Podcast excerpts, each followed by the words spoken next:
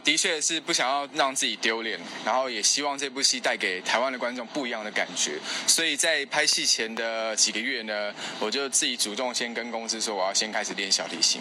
至少呢，在演戏的时候不只是模仿，而是可以顺道的呢，也把这个享受音乐的感觉跟表现音乐的一个气势呢，透过镜头可以很呃完整跟很不尴尬的表现给观众朋友。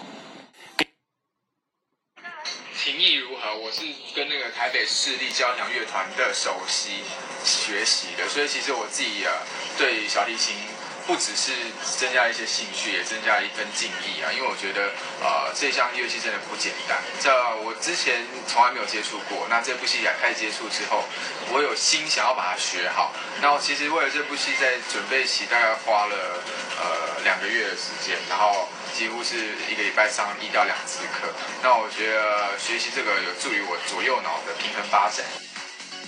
给安。